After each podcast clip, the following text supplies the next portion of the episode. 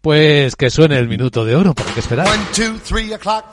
Así que ya sabemos por dónde va la idea de inversión de Roberto este miércoles. Adelante con ella. Bueno, eh, el crudo puede ser una de las opciones, de las buenas opciones en el, en el mercado, eh, porque al fin y al cabo, para completar lo que es el recorrido hasta la proyección mínima de este doble techo que nos dejó arriba, aún estaríamos hablando de objetivos en el entorno de 71.50, ¿no?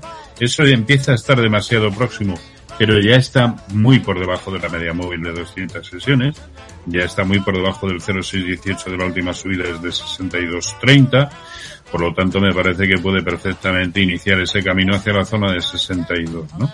Y además aquí el stop está claro, eh, por encima de 76.50 o 77, pues nada, a cerrar nos habremos equivocado, pero con unas eh, pérdidas más que asumibles, ¿no? Pero sí, el lado corto del petróleo y esperar a que se pierdan los niveles que hemos comentado al principio del programa para tomar posiciones cortas en la gran mayoría de los índices. Mientras tanto, un poco más creo que se pueda hacer.